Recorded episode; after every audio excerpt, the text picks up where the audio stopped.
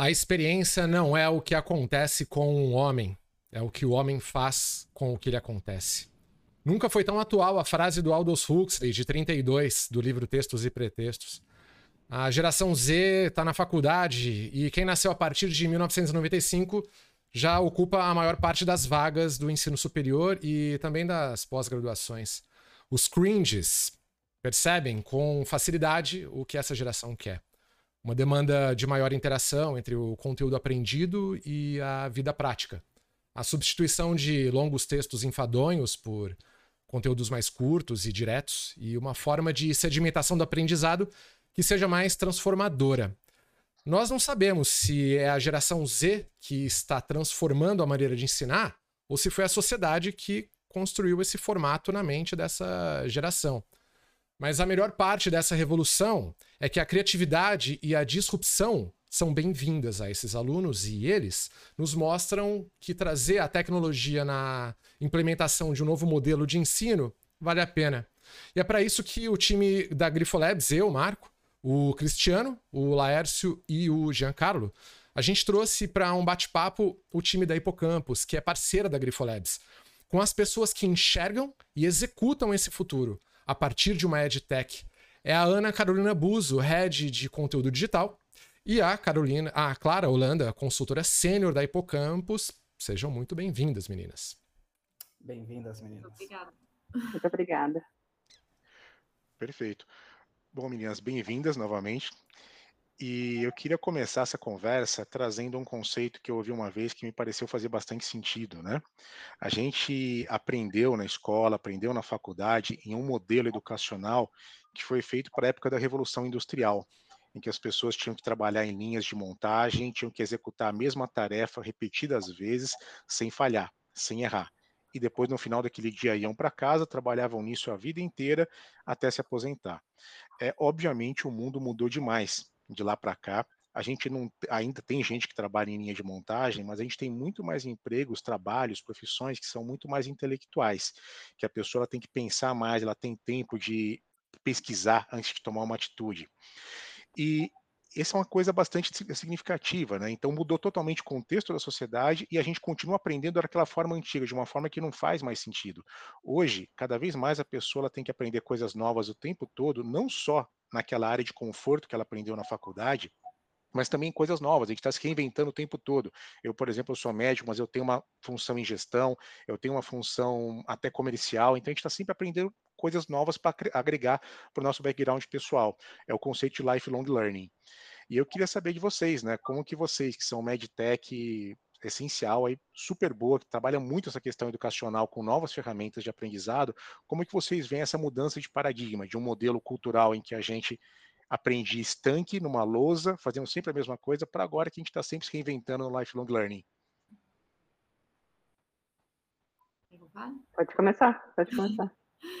Eu acho que o que quebrou muito essa, essa formação né, habitual que a gente estava acostumado foi justamente essa, esse meio de pandemia que a gente viveu. Né? Então, as pessoas elas tiveram que ali se reinventar, trazer uma nova forma de passar esse tipo de educação, e foi do dia para a noite. Isso já estava ocorrendo em algumas empresas, algumas universidades, enfim.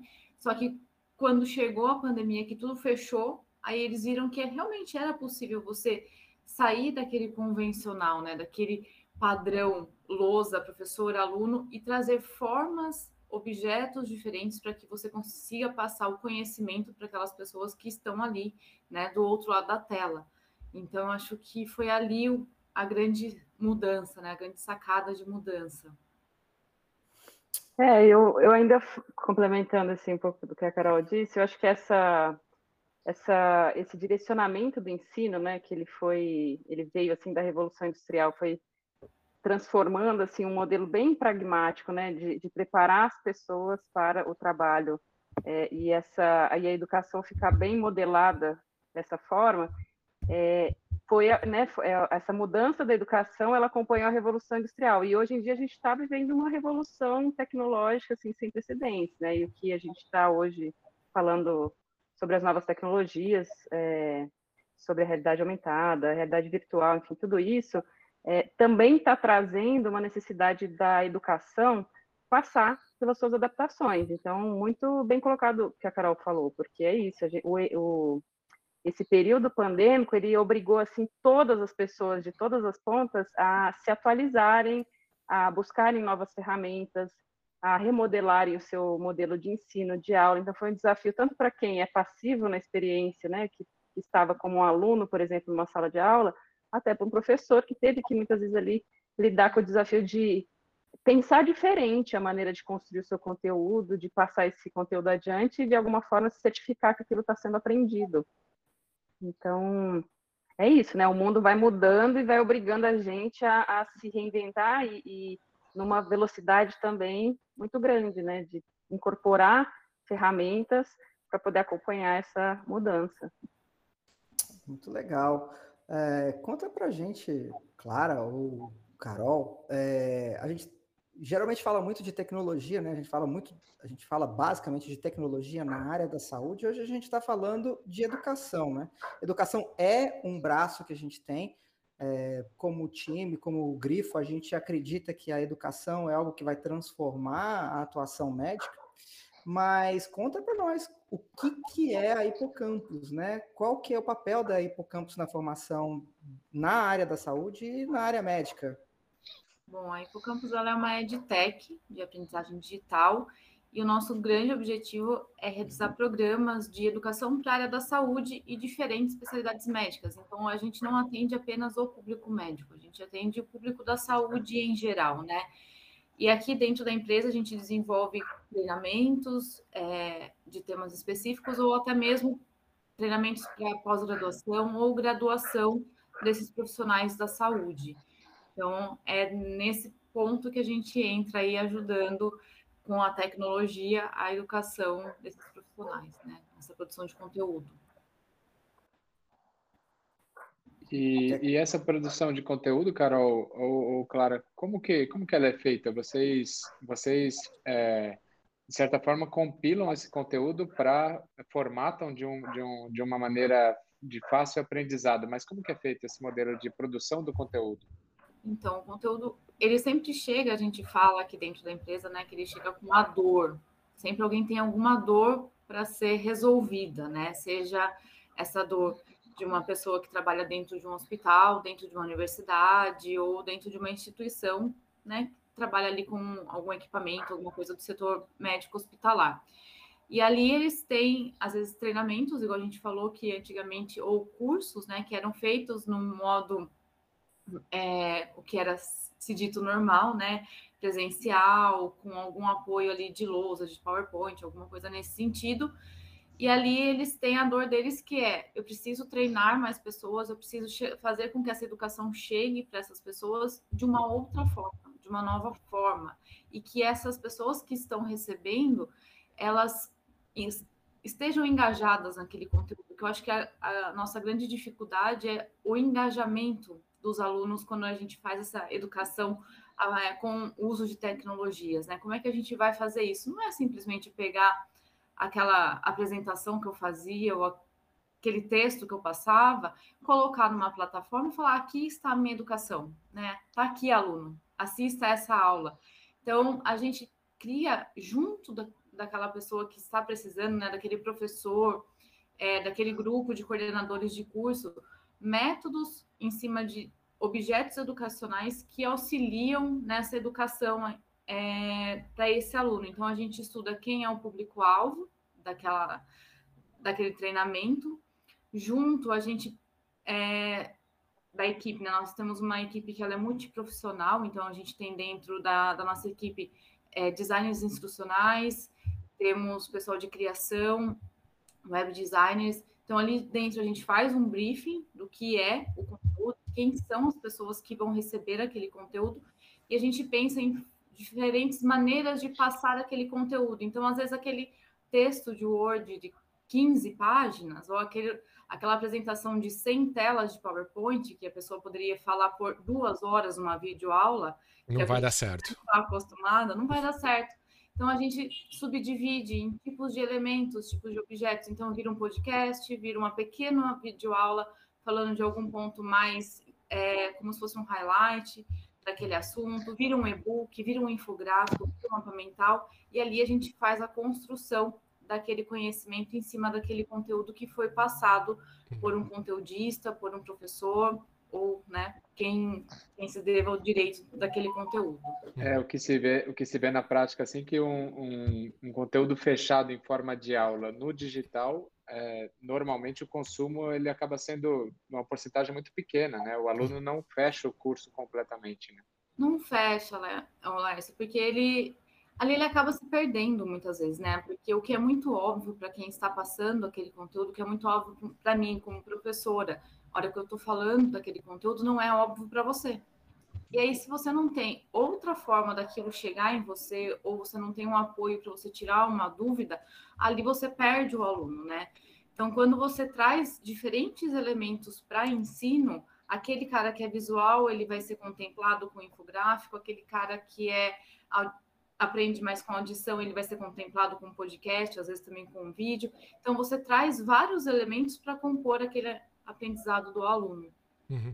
Gente, do ponto de vista prático, o que a Carol está nos contando, vou dar um exemplo porque é algo que faz parte da nossa pós-graduação, né, junto com a Inspirale, a, Inspirale e a Hipocampus são parceiras nessa pós-graduação, e o texto, né, a gente chama isso de hipertexto, ele é interativo, e como que funciona essa tecnologia? É, não é todo mundo que está interessado em ler é, toda a profundidade daquele texto, depende do momento que o aluno está lendo. Muitas vezes o aluno ele quer ter uma visão rápida por cima e depois voltar naquele texto. Então o texto ele, ele se apresenta muitas vezes de forma mais curta. Se o aluno está interessado em pesquisar o significado da palavra blockchain, ele vai, passa o mouse em cima, clica, abre-se uma janela a partir dali. O indivíduo que já está habituado com essa palavra passa reto. Ou seja, você consegue, até na forma de texto, uma personalização não só por persona, mas por momento da persona. Ou seja, essa tecnologia integrada a texto, né, Carol, é algo que eh, mostrou-se de sucesso. Eu, pessoalmente, a gente, obviamente, monta o texto na íntegra, e quando a gente manda e volta o produto, né, que vocês nos expõem, uau, ele é muito palatável. Ele é palatável até para nós. Até assim, nossa, eu vou dar uma revisada rápida por cima. A gente consegue. Nossa, eu vou ver detalhe. A gente consegue. É muito agradável, né, Carol?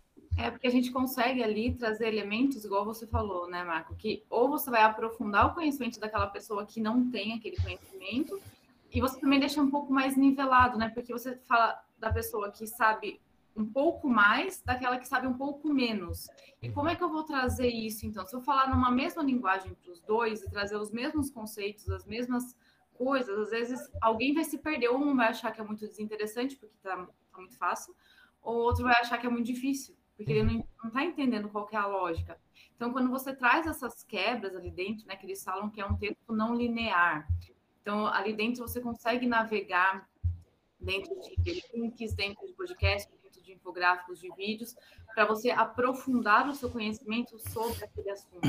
Então, uhum. ali daí no final de todo aquele conteúdo, os dois eles vão sair as duas pessoas, né, elas vão sair com os mesmos conceitos daquela aula, né? Não fica tão uhum. disparado, é, distinto um conceito do outro, uma, de um aluno do outro. É, que, que, de certa forma, é como a gente faz, né? Quando você está lendo um texto, às vezes você encontra um termo que você não quer. Eu faço muito isso. Às vezes eu abro um Wikipedia, faço uma busca rápida, entro no PubMed, vejo algum artigo que chama atenção e pesco aquilo para complementar o conteúdo. Então, é muito até difícil de você fazer, falar de um, de um aprendizado linear e que você vai ler um texto em 15, 20 minutos, né? Exatamente. A gente vive uma época de é, Twitter também, né, pessoal? As pessoas querem informações rápidas é, e pontuais. Então, uhum. você ter um texto curto que ajuda a fixar mensagens-chave, um podcast curto que ajuda a pessoa a fixar mensagens-chave, também acho que ajuda no aprendizado. Afinal de contas, se a gente quer ensinar as pessoas, a gente não tem que fazer do jeito que a gente acha que é legal para a gente, né? A gente tem que fazer do jeito que é legal para a pessoa aprender, né? Exatamente. E você tem que alcançar essas pessoas de algum jeito. Se cada vez mais pessoas gostam da mensagem curta, na medida do possível, a gente tem que entregar essa mensagem o mais otimizada possível. E aí, tem você... os dois lados. O, a gente tem o. Ah, desculpa, quer falar, Carol? Não, só ia complementar o que o, que o Jean falou. É, e ali, além de tudo, você coloca referências, né? Ou é, ícones que tenham um fundamento científico, né? Então, quando a pessoa ela vai procurar, que ela vai acessar aquele material, ele tem um embasamento, ele tem um, um, um, teor melhor de consumo do que qualquer coisa que se joga na internet. Como hoje tudo tem no Google, então a gente é acostumado, ah, não sei o que, que eu vou fazer, vou colocar no Google. Só que nem sempre aquela informação ela é a que você deveria, né, a melhor informação. Então a gente consegue também dar essa nivelada na validar, né? Validar essa informação que vai chegar para o aluno. Curar a informação, é, né? Exatamente. Curadoria de conteúdo. É. É, eu ia comentar que é que dos dois lados tem um aprendizado interessante, né? Porque você, como docente, também como quem está preparando conteúdo, uma vez que você está acostumado a dar aula, vai às vezes dar duas aulas de 50 minutos, e aí você de, de repente tem que sintetizar esse conteúdo de uma forma onde a ideia central seja passada num vídeo de 20, uhum. mas que você use outros recursos visuais, infográficos, é, outros links né, de, de YouTube, enfim. Você né, acaba expandindo a sua maneira de pensar né, e de tentar chegar no mesmo resultado como professor, né, como docente, como conteudista. E você também, por outro lado, né, eu acho que a gente está aí nesse processo de de mudança né, na, na nossa capacidade de, de, receber a informação. Então, vídeos muito longos, eles também retêm, é, eles não conseguem mais aquilo que antes a gente conseguia, que é ficar parado assistindo 50 minutos. Então, o fato de ter muitas vezes esses vídeos segmentados, esse conteúdo mais estruturado é, e com vários recursos diferentes, isso facilita também a, a ponta, né, que é quem está consumindo diretamente o conteúdo. Então, é isso. Eu vejo que assim a gente quando está curando um conteúdo, a gente aprende pra caramba, porque a gente tem que lidar com esse conteúdo e reformular ele junto com o conteudista, né, num processo de validação. Mas a gente, é, do, na outra ponta, assim como é, quem escreveu o conteúdo, o conteudista, também tem que é, fazer essa constante é, análise em relação ao próprio conteúdo, para tentar cada vez ser mais direto e ao mesmo tempo divertido, ao mesmo tempo interativo, ao mesmo tempo esse desafio da retenção da atenção. Né? Então, acho que isso que é sempre, mesmo você preparando o conteúdo e, e estando com ele pronto, você acaba aprendendo, assim, é, quando você coloca esse conteúdo para outras pessoas, né, poderem consumir. E você falou uma coisa muito interessante, né, que é 50 minutos é difícil de reter atenção, né? Então a pergunta é, será que as pessoas não retiam atenção porque a gente fazia um negócio muito longo, né? Ou mudou algo. Então, ou, ou são as pessoas que mudaram e a gente se adaptou, né? Eu acho pois que as é. duas coisas. Acho que foi as duas. Né? né? Provavelmente um pouco dos dois. A resposta é. nunca é tão simples, né? Foi chocante para nós, viu? Com certeza. Eu acho, que a única coisa que a gente, acho que a única coisa que a gente aguenta ficar 50 minutos direto hoje em dia é Netflix, porque você fica é. deitado é. assistindo. A gente precisa aprender a fazer conteúdo em formato de Netflix. Exato. É. Vamos trabalhar nisso que acho que vai ser legal. Pode montar um seriado, Gil. Pode ser. A gente apresenta como uma série com várias temporadas. É uma várias forma e tanto de ver. É, gente. É. de alguma coisa até sair. Olha aí um produto nascendo, hein? É. Perfeito. É, Carol, Clara, eu queria voltar um pouquinho naquilo que vocês comentaram no começo, tá? É, de novo, a gente estava falando daquela questão que século XIX a gente ainda tem uma educação ali meio que feita para uma linha de montagem industrial. E com toda a tecnologia que já estava disponível até 2020, no fundo, no fundo, a maior parte das escolas, faculdades continuavam é, na prática com um estilo de aula, com um estilo de aprendizado muito século XIX, né? embora a gente esteja aí no século XXI. E o ponto que eu queria colocar aqui para vocês é que, óbvio, precisou de uma coisa ruim para funcionar como gatilho, para usar tecnologias que já estavam prontas para poder fazer esse Go Digital. E a gente começar a melhorar isso. No primeiro momento, o que foi feito foi: é, vamos usar as ferramentas que estão prontas, Teams, Zoom, whatever, qualquer ferramenta dessa, para você colocar aulas online, trabalho online e fazer funcionar dessa forma. Mas isso era usando tecnologias que estavam prontas na época. Agora a gente começa a aparecer novas tecnologias. E a gente, como Grifolabs, a gente é muito focado em inovação é, seja uma inovação que envolva tecnologia ou não. E agora a gente começa a ter novas tecnologias que podem ser agregadas a esse contexto do que a gente está fazendo aqui. É, eu nem gosto mais de falar dessa palavra que para mim já virou chavão, né? Mas é igual você falar de metaverso, né? A gente pode estar tá aqui conversando, a gente está tendo essa aula, essa apresentação aqui, eu estou olhando para vocês, estou olhando para a tela do meu notebook, mas em volta tem minha casa inteira, como sempre. Quando você entra num contexto de imersão, de uma nova tecnologia imersiva, isso muda. Então eu começo a olhar para o lado e eu continuo naquele ambiente. Eu estou naquele mundo. Então meu nível de imersão e, por consequência, minha capacidade de retenção de conhecimento muda muito. Então, o que eu queria perguntar para vocês é como que vocês estão vendo, como que vocês estão pensando as novas tecnologias nesse contexto que a gente está adaptando cada vez mais para um Go Digital, mas não só Go Digital, num contexto de transformar 360 graus a capacidade de ensino para que a gente seja melhor, a gente entregue um ensino com mais valor, melhor e com mais capacidade de retenção. Que tecnologia em especial que vocês acham que vai fazer mais sentido, que vai mudar mais o ponteiro nesse quesito? Bom, a gente tem trabalhado até inclusive em parceria com vocês, né? A realidade virtual, a realidade aumentada. É, a gente da Hipocampus acredita muito nessa tecnologia para a educação, porque você realmente consegue imergir o, o aluno e fazer com que ele passe por situações de estresse antes dele realmente vivenciar, então ele, ele vai ficar, ele vai ser mais bem preparado a lidar, porque ele já vai ter vivenciado aquilo de alguma forma. Ai, Carol, mas ele vai ter vivenciado dentro de um óculos. Sim, mas existe um contexto, existe uma lógica para aquilo, e quando ele tiver que vivenciar aquilo no, no, no real, aquilo fica um pouco menos difícil, eu acho, para ele, né? Porque eu falo que o mais fácil nunca será. Sempre serão menos difíceis as situações. Então, você consegue, na minha visão, junto com a tecnologia, pensar em é, simulação de cirurgias, né? Por que, que eu tenho que treinar num paciente igual sempre foi feito? Né? Vou treinar numa pessoa. Trein... E se eu posso treinar em um ambiente virtual. Se eu posso ter alguma placa, alguma coisa é, que me, me remeta aquele tecido, aquele paciente, para eu fazer a técnica de, de corte, de ponto, de, é, de sutura, na verdade, né, de ponto. Mas então, assim, você consegue trazer o, o aluno para algumas cenas, até mesmo que às vezes não seja a realidade dele, por exemplo, uma catástrofe. Você não precisa esperar uma guerra na Ucrânia acontecer para você pensar em catástrofe, para você pensar em como que você vai fazer o, é, a triagem daqueles pacientes, né? Qual é a zona quente, qual é a zona fria. Então, ali ele vai ser inserido naquele, naquele ambiente. Então, ele vai vivenciar aquilo. Se um dia acontecer uma guerra, se um dia ele quiser ir para um ambiente que tenha guerra, ele vai saber melhor lidar aquela situação com aquilo que ele tem, né? Porque não adianta também eu treinar ele com todos os equipamentos do hospital de ponta, se ele só tem um hospital que não é o de ponta. E aí? O que, que ele vai fazer? Então, você consegue trazer cenas, né, situações para que ele se desenvolva cada vez mais. Uhum. Eu acredito nessa tecnologia. Eu acho que nada substitui o presencial nesse ponto. De você realmente fazer a vivência disso num pós, no presencial. Ninguém quer formar nenhum profissional da saúde virtualmente, mas você pode dar elementos e você pode dar é, contextos para ele, para que quando ele for presencial, ele se sinta mais bem preparado para executar aquela ação, diferente da nossa época.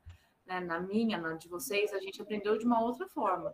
Se a gente tivesse vivenciado algumas situações antes, talvez a nossa atitude também tenha sido, teria sido melhor.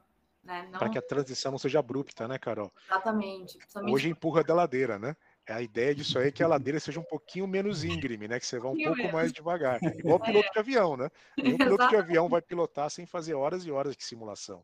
Exatamente. Agora, agora um ponto que, que acho que é importante da gente falar sobre quando a gente fala nesse aprendizado ou realidade virtual, realidade aumentada, é, que, que há uma diferença muito grande entre, entre nível, há uma, uma um, níveis diferentes de, de aceitabilidade e também de, de como usar é, aquela tecnologia. A gente passou por algumas experiências é, com a realidade virtual é, em demonstrações e a gente vê médicos que tiravam de letra ali no primeiro momento, médicos profissionais de saúde tiravam de letra no primeiro momento colocar o óculos e já fazer manejar ali o que precisava e outros que se sentiam muito travados assim com muita dificuldade esse acho que é um ponto que a gente também vai ter que balizar, né, para poder que todos tenham, tenham sucesso com esse, tipo de com esse tipo de aprendizado, né? E, La, e Laércio, importante destacar uma coisa, independente da idade, hein? Tivemos experiências fluidas com pessoas de idade mais avançada e o contrário com jovens também. Então, é, não, parece que a idade não é o quesito disso, né? E uma coisa que vai melhorar ainda nisso que você falou, Carol, você comentou aquela questão de você simular uma cirurgia, né? Hoje em dia você até consegue no ambiente de realidade virtual você fazer uma simulação disso, mas acho que o ouro mesmo vai vir quando você puder usar sensor háptico no ambiente de simulação é, de realidade virtual, em que você tem a sensação tátil na sua mão diferente em relação àquilo. Então você tá, hoje você consegue cortar no metaverso ou no ambiente de simulação, só que você não tem a sensação tátil. Imagina com um sensor desse em que você sente o que você está cortando, sente textura, é diferente. É, então você tem algum algo ali junto, né? Não só o óculos, mas você ter alguma, algum equipamento que você seja um manequim, né? Igual a gente usa nas nossas simulações realísticas, a gente usa o manequim hoje ali na, nas situações para fazer a vez do paciente. Então ali a gente pode usar vários tipos de casos trazer como se fosse isso para uma realidade ali no metaverso junto com esse manequim para que ele realmente treine, né? E ele sinta qual que é a pressão que ele tem que fazer com a mão, qual que é a, a angulação da mão, isso faz diferença para a hora que ele realmente estiver lá na, na sala, né?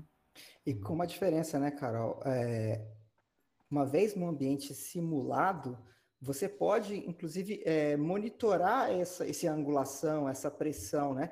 Do mesmo jeito que o manequim ele consegue sentir a profundidade que você faz uma compressão torácica, você, você consegue fazer isso no mundo virtual. Então, você consegue ter parâmetros para balizar a educação que a gente não tinha antes. Sim, né? utilizar, tipo, a parte de inteligência artificial em algumas coisas de procedimento que são coisas repetitivas, né?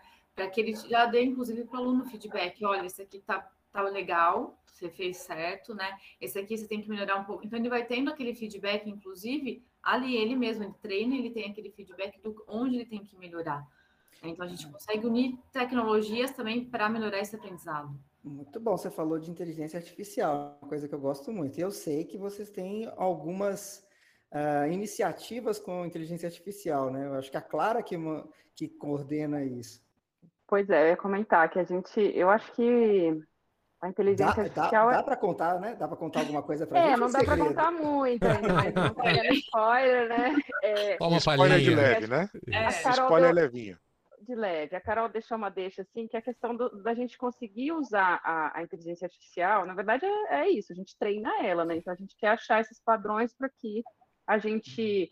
Eu falo assim, não é eliminar o tempo humano, mas que a gente acelere o uso do nosso tempo, né, para que a gente possa distribuir ele melhor em outras funções, com, né, treinando a própria máquina para trabalhar a nosso favor, né, ajudar a gente a, a, diminuir essa carga, né, que de tantas tarefas acumuladas. Então, por exemplo, na, na questão da, da produção de conteúdo, da curadoria, né, a gente, uma vez que tem uma série de ferramentas hoje é, já disponíveis, né? E muitas delas sendo utilizadas, por exemplo, para você entender padrões de palavras, de palavras-chave, de conceitos-chave, que hoje a maioria das empresas utilizam para, para suas campanhas de marketing, né? Elas fazem um uso muito mais comercial do que, de fato, é, se apropriarem do, dos padrões do conteúdo, né? Que interessariam, por exemplo, para uma nova produção. Então, eu vejo, assim, que a inteligência artificial, da mesma forma que ela vai nessa direção que a Carol falou, ela serve também como uma, uma forma de uma triagem de conteúdo, né? Então, imagina você ter uma ferramenta que ela consegue fazer uma leitura prévia de um conteúdo que você vai ter que entrar em contato e vai ter que ler uma série de, de artigos e de referências. Então, é, se você uma vez consegue né, usar a ferramenta para que ela faça uma pré-leitura, para que ela extraia um resumo, para que ela extraia os tópicos principais. Então, é, isso elimina, né, se você coloca dentro da carga horária de, de um profissional, por exemplo, de um design instrucional, você ter uma ferramenta que trabalha ali para aprimorar esse resultado, isso é de um ganho, assim, sensacional, né, para essa parte de curadoria de conteúdo. É, embora é isso, tem o desafio também da gente treinar a máquina, né, então tem coisas que não serão substituídas, e eu acho que a, a ideia é, assim, a, do mesmo jeito que a revolução tecnológica, ela vem provocando a gente a todas essas mudanças, essa revolução te tecnológica ela está inerentemente ligada à educação, porque ela nos obriga a, a aprender essas novas formas, esses novos formatos. E, e, é o mesmo processo com a inteligência artificial, com o metaverso, né? Então, a gente olha e fala, nossa, maravilhoso o metaverso. É, tá, para que, que serve? Como que a gente vai usar isso? Porque quando você com, começa a ter assim, uma pequena noção disso, você olha e fala, nossa, isso serve para isso. Nossa, mas serve para isso também. Nossa, mas aquilo lá que eu estava pensando também serve. Então, mas não é porque ela substitui, é porque ela amplia o visão, né? Então, essas tecnologias, elas, nessa interação com a educação, ela vai ampliando a nossa possibilidade de ação. Isso, na verdade, é o que é mais legal desse momento, né? É uma coisa que é nova, que é incipiente, que algumas respostas a gente tem, mas muitas delas a gente vai criando soluções, testando para que, né, que isso realmente seja validado. E, e, Clara, tem uma coisa que é interessante, né? É, por exemplo, a gente já criou salas né, de procedimentos escaneadas para levar os alunos no metaverso conhecerem essas salas, né? Existem alguns aspectos interessantes que a gente percebeu, tá? Alguns até de forma informal, mas, é, por exemplo, né, a gente é, poder conduzir alguém para uma sala onde tem um robô em procedimento, né? Então o Da Vinci operando, né? O, o, o cirurgião conduzindo um Da Vinci e, a, e os alunos em grande quantidade Explica podendo. O Da Vinci, Marcão. O Da Vinci, justamente, é o robô que permite a cirurgia robótica, né? Ele tem ali uma série de braços que conseguem operar né, com uma capacidade diferente do que o habitualmente se consegue numa laparoscopia convencional, de certa maneira trazendo precisão de movimentos e permitindo algumas coisas a mais, né? Agora, você explicar isso para quem nunca viu um robô desse é, em ação é, é complexo. Ao mesmo tempo, eu trazer 30 alunos durante um procedimento de cirurgia robótica, conhecendo o tamanho de uma sala de centro cirúrgico, que habitualmente não é muito grande e já tem um robô que ocupa um bom espaço, fora a cabine de onde fica o cirurgião operando ele, fora o resto da equipe, o anestesista, e aonde fica o aspirador, e aonde fica, é, bem, onde ficam todos os equipamentos. Você poder entrar com 30 alunos e apresentar essa sala sem precisar interromper ou atrapalhar um cirurgião, é uma grande vantagem. O que eu ia falar da, de, de, informal nisso é que você tem 30 alunos de fato olhando o que está acontecendo sem a disputa do celular na mão, que a gente sabe que é uma coisa frequente nos alunos. E todo professor, né, ou quem faz uma tutoria prática, sabe que o celular está sempre na mão de algum aluno distraindo ele, né? E ali dentro, no metaverso, não tem como isso acontecer. Todos estão olhando o que está ao seu redor e o que é interesse está ali naquele momento além dos seus, dos seus colegas que estão ao seu lado, né? Algumas coisas a mais aí que percebemos. Se ele conseguir usar o celular com óculos, ele merece usar o celular, né? Ele merece. com certeza. É, é. Deixa eu usar. gente, e fala um pouquinho para a gente, uma das frentes que a gente acha também muito promissora de alto impacto no aprendizado médico é a questão da realidade aumentada. Né? A gente fala muito de realidade virtual, e a realidade aumentada, que é o, o indivíduo naquele ambiente é, onde ele está, podendo usar dessa realidade aumentada para inserir objetos, inserir imagens, o que quer que seja ali de, de informações para esse aprendizado. O que, que, vocês veem nessa linha e se já existe alguma coisa relacionada à aprendizagem, aprendizagem médica com realidade aumentada? Já existe, né? Hoje em dia, tem empresas que têm trabalhado isso, é, principalmente da parte de anatomia. Então, conforme o professor está é, explanando a aula, ele pega ali a artéria do coração, ele pega ali o pulmão, ele vira e ele mostra onde é que está a cavidade, onde é que estão as artérias, onde é que está... E o aluno está ali e ele consegue enxergar aquilo de uma outra forma, enquanto realmente o professor está explicando, diferente também da nossa época. Não que a gente seja velho, né, gente? Não. Mas é que na nossa época, o professor explicava e a gente ia depois no laboratório de anatomia para a gente ver onde que ficava e falava assim: ah, esse aqui é aquele lá, entendi onde é que está. Uhum. Uhum. Então, hoje você consegue já utilizar esse recurso da realidade aumentada, às vezes também para algum exame de imagem, né? Você está passando algum caso ali do paciente e você fala que ele tem uma obstrução na artéria coronária XPTO você mostra onde que é a artéria coronária e você vê ali, na sua, o aluno consegue enxergar o que está acontecendo. Então, isso ajuda muito na experiência dele como aluno, né, e, e no aprendizado dele. Então, tem sido bem, bem interessante o, a utilização desse tipo de tecnologia para o ensino. Hum. Muito bom. Essa questão Posso fazer uma aumentada... pergunta que tá... Vou fazer uma pergunta para a Carol, assim, talvez ela saiba mais, mas acho que é interessante. Mas as faculdades têm, assim, incorporado já na graduação esses, esses recursos? Algumas, claro. As que poucas. têm, é, poucas. Uma porque são caros os equipamentos, eles não são equipamentos baratos, então você não vai encontrar isso em universidades, às vezes, públicas, né? Por várias questões. E o que a gente tem percebido aqui né, na empresa é que são universidades que trabalham com metodologia ativa também, que você uhum. quebra um pouco aquele padrão de ensino, né? Então, para quem não conhece a metodologia ativa, ela, o aluno ali, naquele contexto, ele se torna ator do seu processo de aprendizado, né? Então, não é simplesmente o professor chegar e falar toda a matéria, ele tem que estudar antes, ele tem que entender, ele tem que fazer a busca dele, e ali o professor ele vai junto do aluno construindo o conhecimento. Então, o aluno ele tem uma participação ali ativa dentro daquela construção. Então, para esse tipo de público é onde a gente vê que tem sido mais utilizado esse tipo de tecnologia.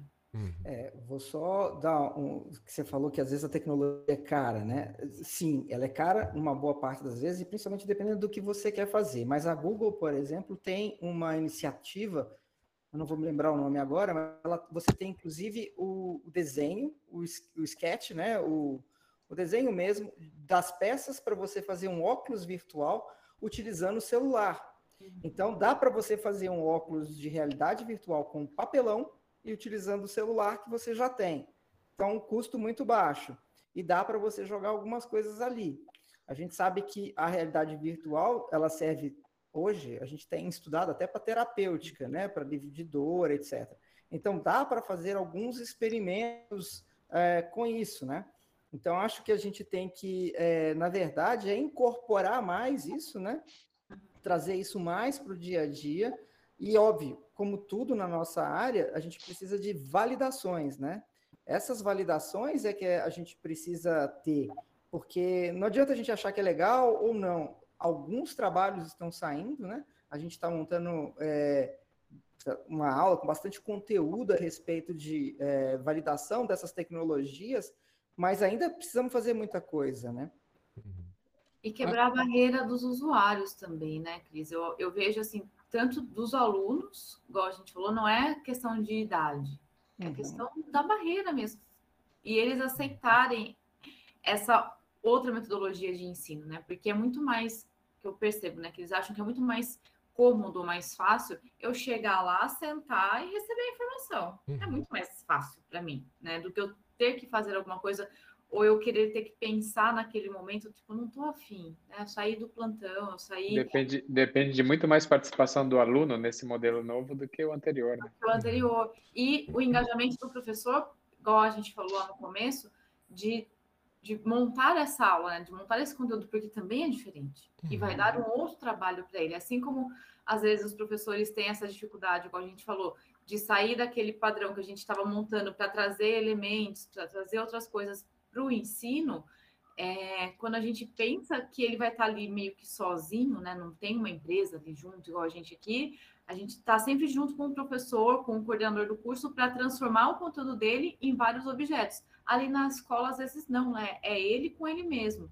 E aquilo vai demandar mais tempo dele. Então, também, às vezes, ele é um, é um, um, um vetor de barreira para querer fazer, experimentar coisas novas. Né? Então, tem esses dois lados também que podem interferir na adesão ou não dessas tecnologias. Uhum. É, Ana, você sabe que engraçado, né? A gente, quando acho que é a primeira vez todo mundo que é da área da saúde entra em contato com a questão da realidade aumentada especificamente, a gente enxerga valor de forma imediata. Por exemplo, Sim. a gente percebe é, treinamento de bomba de infusão. Poxa vida, você coloca um óculos de realidade aumentada, a, o aluno ele consegue é, observar com setas, olha, agora você aperta este botão, você muda este valor. Se o valor for maior que esse, aperte aqui.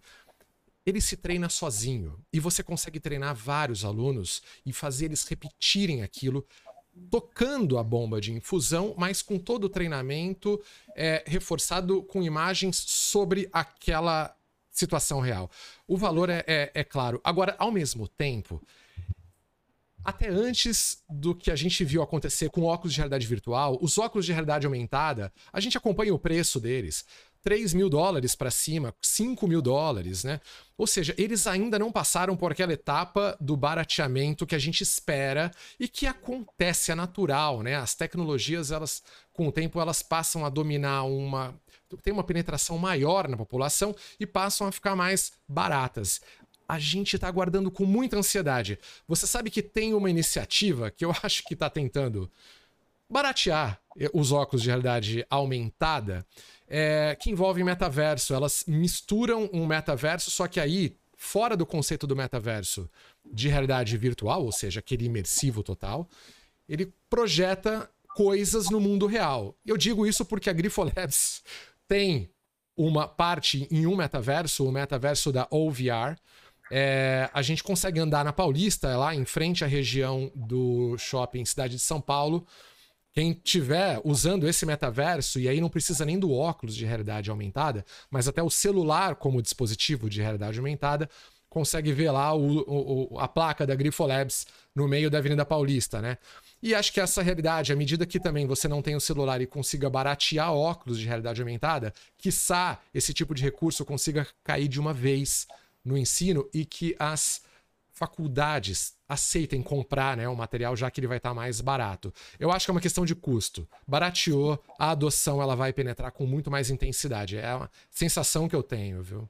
É, eu acho que os alunos, né, assim, o público jovem ele é mais fácil de aderir uhum. a esse tipo de tecnologia, né? Você sabe que você estava falando um pouquinho aí, mudando um pouquinho do contexto é, educação em saúde. Eu fui recentemente numa exposição aí em São Paulo, no Museu da Ilusão. Eu não sei se vocês chegaram aí, mas tem uma parte do Museu da Ilusão que eles têm alguns quadros e você consegue trazer, você pega lá, faz o scanner né, no QR Code e você traz aquele quadro para a realidade aumentada. Uhum. Você consegue mexer nele ali. Nossa, gente, o pessoal mais jovem, ele tava assim, encantado, tipo, mexendo. A minha uhum. filha, né, que tem seis anos, ela falou, nossa, como é que eu consigo mexer, mamãe, aqui? Então, pensando nessa geração que está vindo, é mais fácil, até porque para eles ali é muito natural, né? Eles usarem esses recursos para mexer, para aprender. Para a gente, às vezes, é um pouco, né? Tem essas barreiras, né? Uhum. Mas pensando em custo e essa, esse diminuindo o custo e esse público que está vindo aí, eu acho que tudo isso ele vai se tornar cada vez mais a realidade, né? Porque isso já é uma realidade. Uhum. Né? Então vai ser mais disseminado, talvez, uhum. dentro das instituições, não só de ensino, eu acho que gradua é, graduação, né? Mas como colégio também, uhum. porque eles estão usando bastante também essa a tecnologia para para a formação básica e infantil dos alunos. Uhum. Assim, do ponto de vista de outras indústrias, o comércio aderiu. Eu vou, ah, eu vou falar aqui de forma clara, não recebo patrocínio de nenhuma fabricante, tá?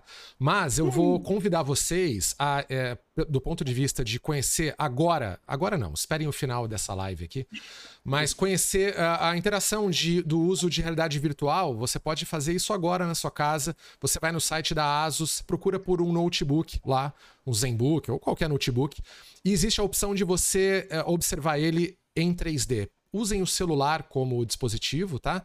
Você pode ir lá, escolhe um notebook e tem a opção de visualizar ele em 3D.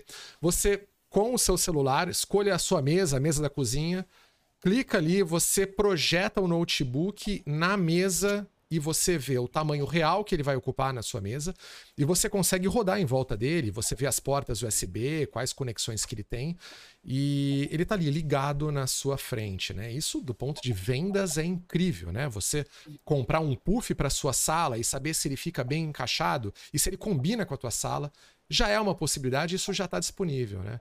Está no mercado, poxa vida, demorou para chegar aqui na educação, né? Já está na educação, na é verdade. Demorou para ser ampliado, né? Pessoal, eu acho que vale a pena aqui a gente fazer uma parte, porque para quem está assistindo a gente agora e para quem vai assistir depois ou vai ouvir no Spotify, é, conceituar de uma forma muito simples, né? Diferença de realidade aumentada para virtual. Grosseiramente, quando você fala de realidade aumentada, você está falando de um contexto em que você está vendo toda a realidade normal que ela está ali na sua frente, só que você, através de algum dispositivo, aumenta aquela realidade, mostra alguma coisa a mais que tem ali. Uma coisa que ficou muito clássica um tempo atrás foi o Pokémon GO.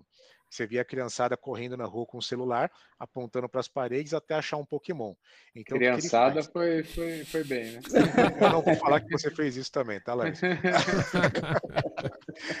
Mas qual que era o conceito? Você aponta o celular e em pontos específicos ele vai mostrar um Pokémon e você ganhava ponto, alguma coisa assim, quando você encontrava o Pokémon. Isso é uma realidade aumentada. Você tem toda a tua realidade normal e vê coisas a mais, aumenta a tua realidade. Quando você fala de um conceito de realidade virtual, você simula totalmente o ambiente. Então você coloca, por exemplo, um óculos de realidade virtual, você deixa de enxergar o que está à sua volta normalmente, você tem um ambiente totalmente simulado ali.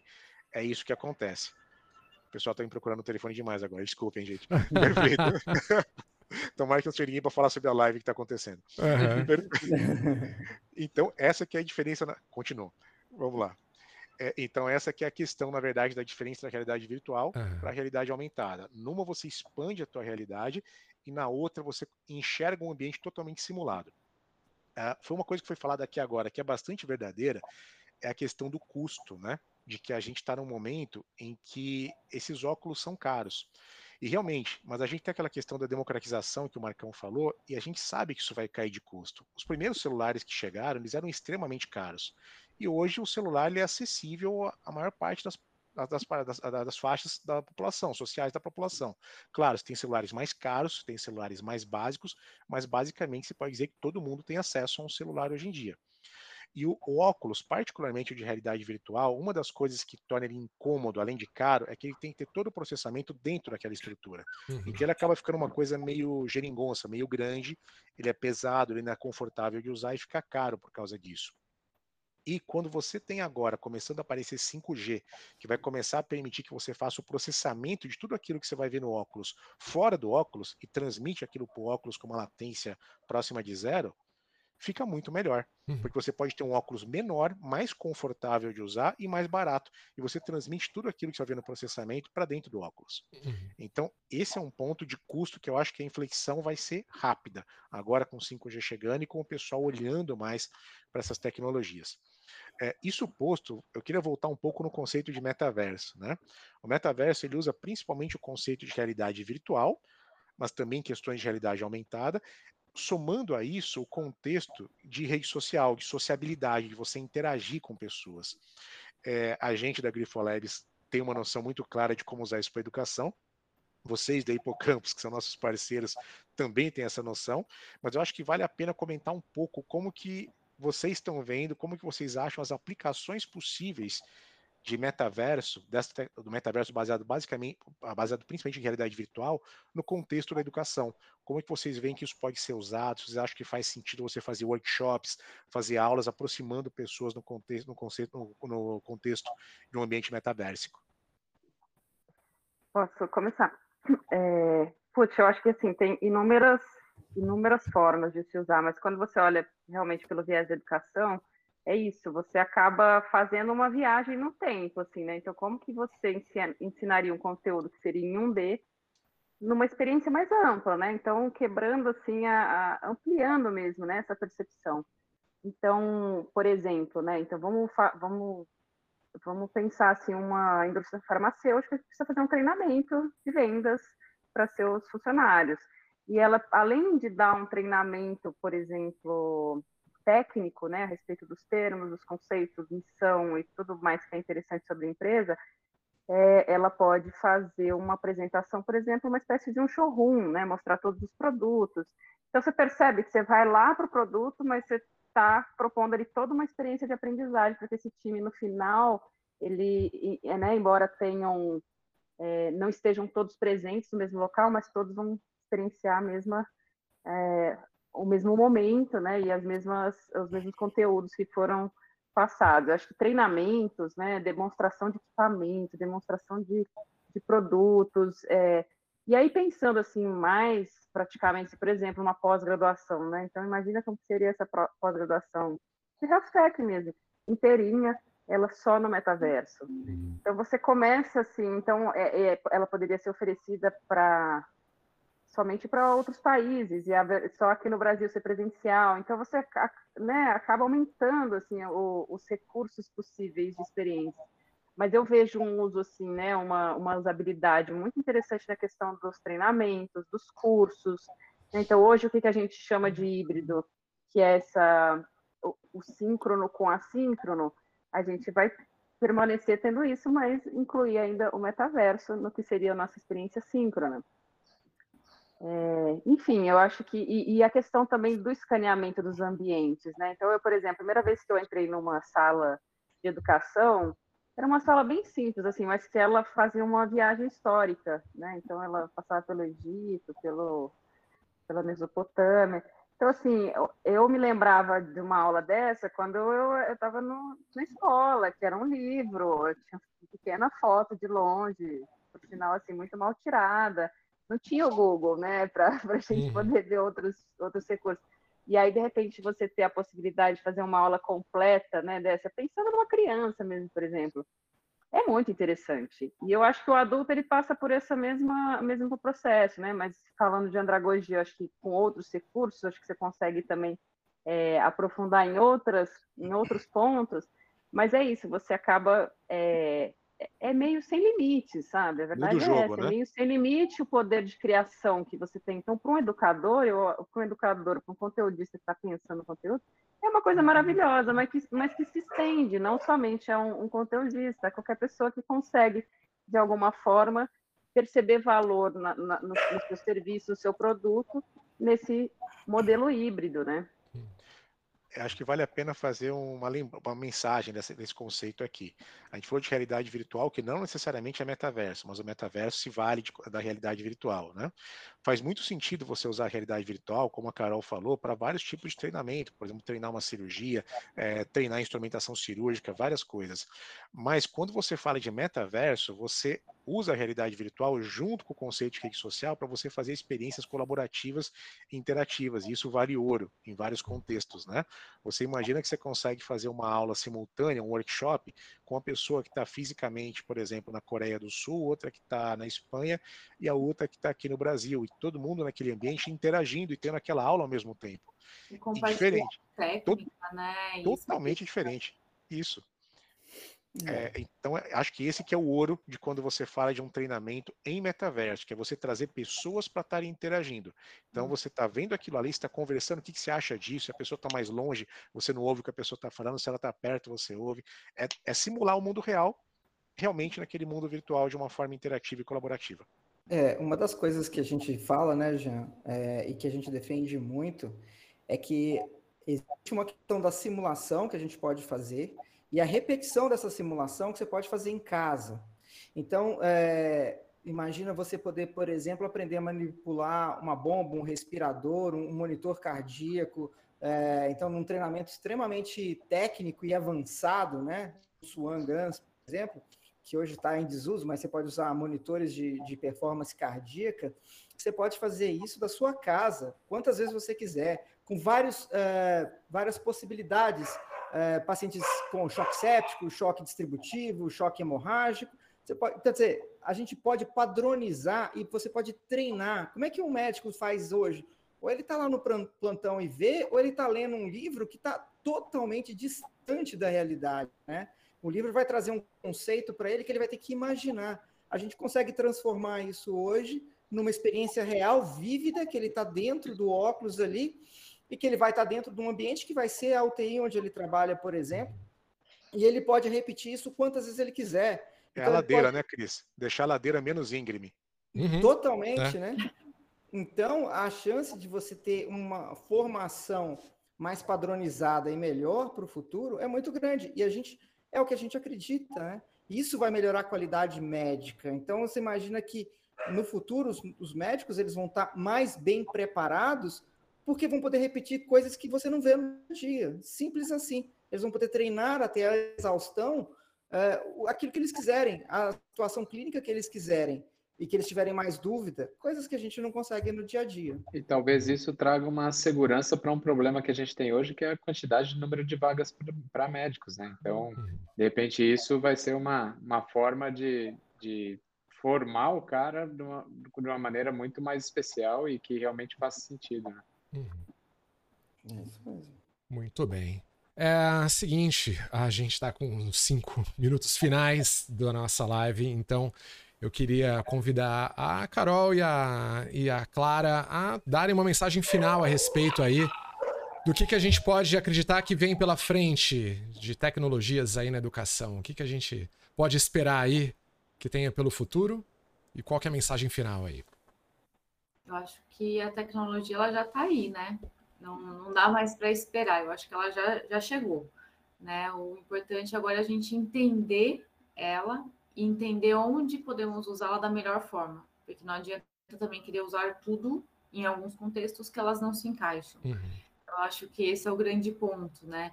E está aberto a, a aprender, a, a, aprender novamente, né? Porque a gente nunca sabe, com essa, essa inovação sempre acontecendo, cada vez menos a gente sabe uhum. as coisas, né? Então, a gente tem, tem que estar aberto aí às novas experiências, ao que vem de novo, entender o que, que é esse novo para a gente falar, isso aqui serve, isso aqui não serve.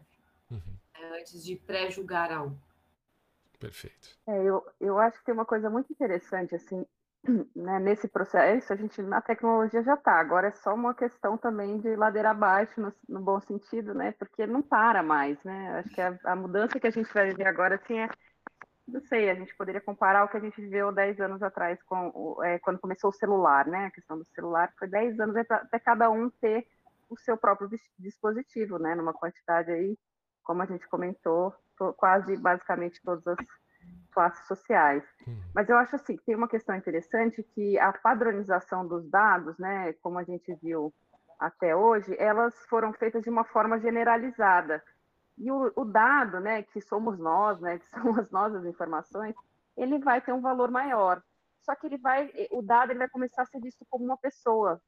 E a partir do momento, né, que ele sai dessa generalização, ele passa a ser visto como uma pessoa, o seu avatar, com, com as suas peculiaridades, é, é, você consegue perceber.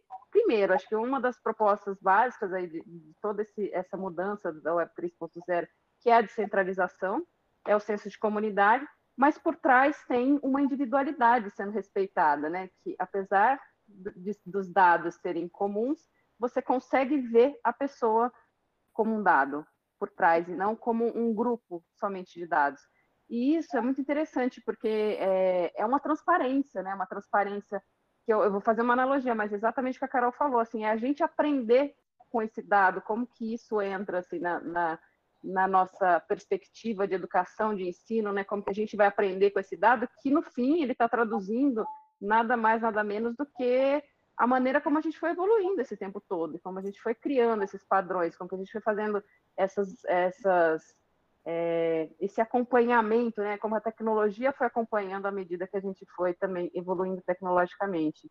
Então, acho que tem uma coisa muito interessante do da, essa relação né, entre o dado, né, é, esse valor que o dado vai ter, a educação e a tecnologia. É uma revolução que vai pegar, permear tudo isso e vai ter que obrigar a gente a aprender também como que é lidar dessa forma, né? Como que é a gente num monte de dado é, tendo essa, esse monte de mundo que se conversa, mas ao mesmo tempo mantendo essa individualidade, né? Eu acho que não vai ser uma revolução fácil, mas eu acho que é, é, é, sobre isso, né, gente? É sobre um outro momento também que estamos vivendo, né? Que teve antes de Cristo, depois de Cristo, uhum. antes da pandemia, depois da pandemia.